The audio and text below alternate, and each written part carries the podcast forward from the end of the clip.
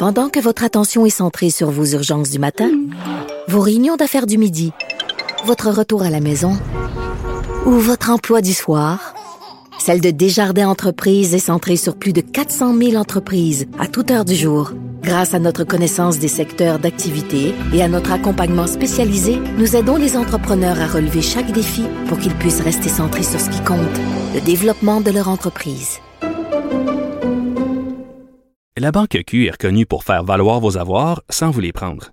Mais quand vous pensez à votre premier compte bancaire, tu sais, dans le temps à l'école, vous faisiez vos dépôts avec vos scènes dans la petite enveloppe. Hmm, C'était bien beau. Mais avec le temps, ce vieux compte-là vous a coûté des milliers de dollars en frais, puis vous ne faites pas une scène d'intérêt. Avec la Banque Q, vous obtenez des intérêts élevés et aucun frais sur vos services bancaires courants. Autrement dit, ça fait pas mal plus de scènes dans votre enveloppe, ça. Banque Q. Faites valoir vos avoirs. Visitez banqueq.ca pour en savoir plus. Cube, Cube Radio. Cube Radio.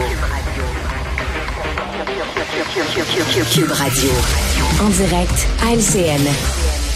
8h45, on retrouve Richard Martineau. Salut Richard. Salut Jean-François. Écoute, je veux saluer le Devoir et le Journal de Montréal qui ont eu le meilleur titre de l'année. Jusqu'à maintenant, en 2023, le meilleur titre, c'est une histoire qui se passe à Drummondville.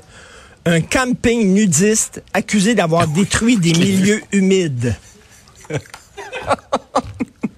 Parce que, tu sais, les campings, les campings nudistes, habituellement, ils protègent les milieux humides. Ils font même la promotion des milieux humides. En fait, ils font preuve de beaucoup d'entre-gens, je dirais même de l'entrejambe pour protéger les milieux humides.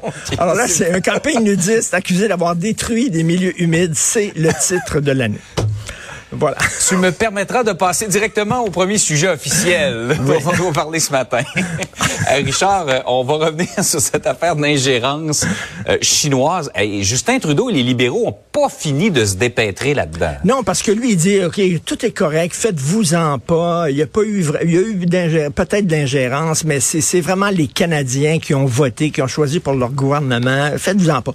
Et là, ben, il y a des gens qui disent, écoutez, on va aller au fond des choses. Et là, il y a deux, c'est dans le Globe and Mail d'aujourd'hui, deux anciens conseillers de Justin Trudeau, et pas les moindres. Richard Fadden, c'est l'ancien directeur, l'ancien directeur de, de l'agence de contre-espionnage, et Gerald Butts, on se souvient, c'est l'ancien euh, secrétaire principal du Ouais. premier ministre, qui disent les deux, là, ça prend une commission d'enquête indépendante, euh, au-delà, non partisane. On met ça dans les mains d'un juge et le juge va interviewer, va interroger des gens euh, du, euh, du contre-espionnage, même le premier ministre, parce qu'on veut savoir qu'est-ce qu'il savait, Justin Trudeau, quand il le su et quelles actions on devrait prendre si effectivement il y a eu l'ingérence de la Chine.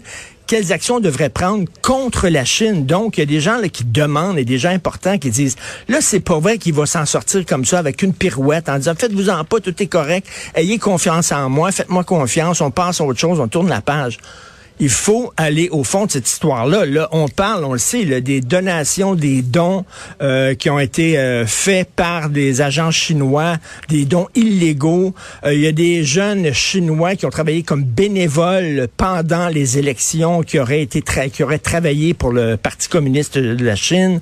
Il y a 11 candidats des élections de 2019 qui auraient été approchés par des agents chinois. Bref. Je pense qu'il y a de plus en plus de gens qui disent qu'il faut aller au fond de cette affaire-là parce Ouais. que, tu sais, euh, quand même, c'est assez dangereux de savoir est-ce que notre souveraineté était menacée, est-ce qu'elle était attaquée et que savait le gouvernement. Euh, je pense qu'effectivement, euh, c'est- tu sais, il, il veut mettre ça sous le tapis, Justin Trudeau, mais il ne réussira pas à le faire. Ouais, faut aller vraiment au fond des choses. C'est trop important cette cette ingérence-là. Tout à fait. Par ailleurs, il semble qu'on va réécrire des romans de James Bond pour qu'ils soient moins offensants. Tu sais que je te parle de Steve qui est au parc juste en face ici. Là, Steve, il vend toutes Oui. sortes de produits. Là. Donc, je suis allé Oui. le voir. Je dis, as-tu un nouveau produit cette semaine? Il m'en a donné un. Écoute, là. Un roman de James Bond. OK, un des premiers romans de James qui n'a pas été réécrit, OK? Ceux qui n'ont pas lu les romans de James Bond, là, OK? James Bond, dans le roman, ça n'a rien à voir avec ce que vous avez vu au cinéma. C'est pas quelqu'un qui est en tuxedo puis qui boit des petits martinis puis ça.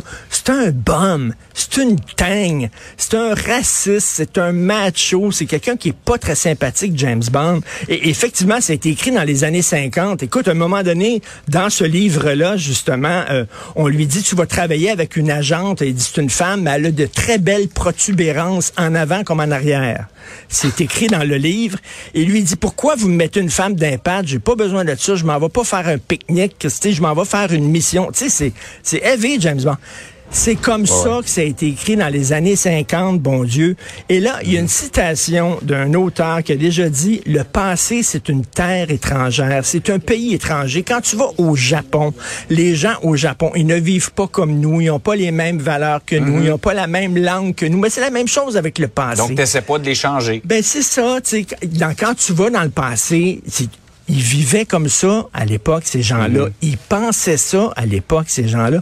Moi, je veux pas qu'on réécrive les classiques de la littérature, Balzac, Zola, etc., pour les mm. mettre au goût du jour. Quand je lis un livre qui a été écrit au 19e siècle, je veux me plonger dans le 19e siècle avec tous ses bons côtés et ses mauvais côtés. James Bond, c'était un homme de son époque, un vieux macho mm. raciste de son époque. C'est plate, il dévoie. C'est vrai qu'il y a certains passages qui peuvent choquer, mais c'est comme ça qu'on pensait à l'époque. Est-ce qu'on va réécrire tout?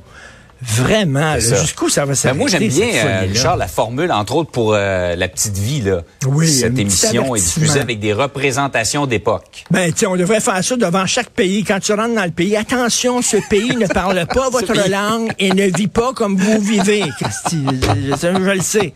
En tout cas, on bref, pas fini. je vous laisse là-dessus. Protéger vos milieux humides. C'est très important. C'est ce qu'on va retenir de notre intervention aujourd'hui. Salut Richard. Salut. Bonne journée.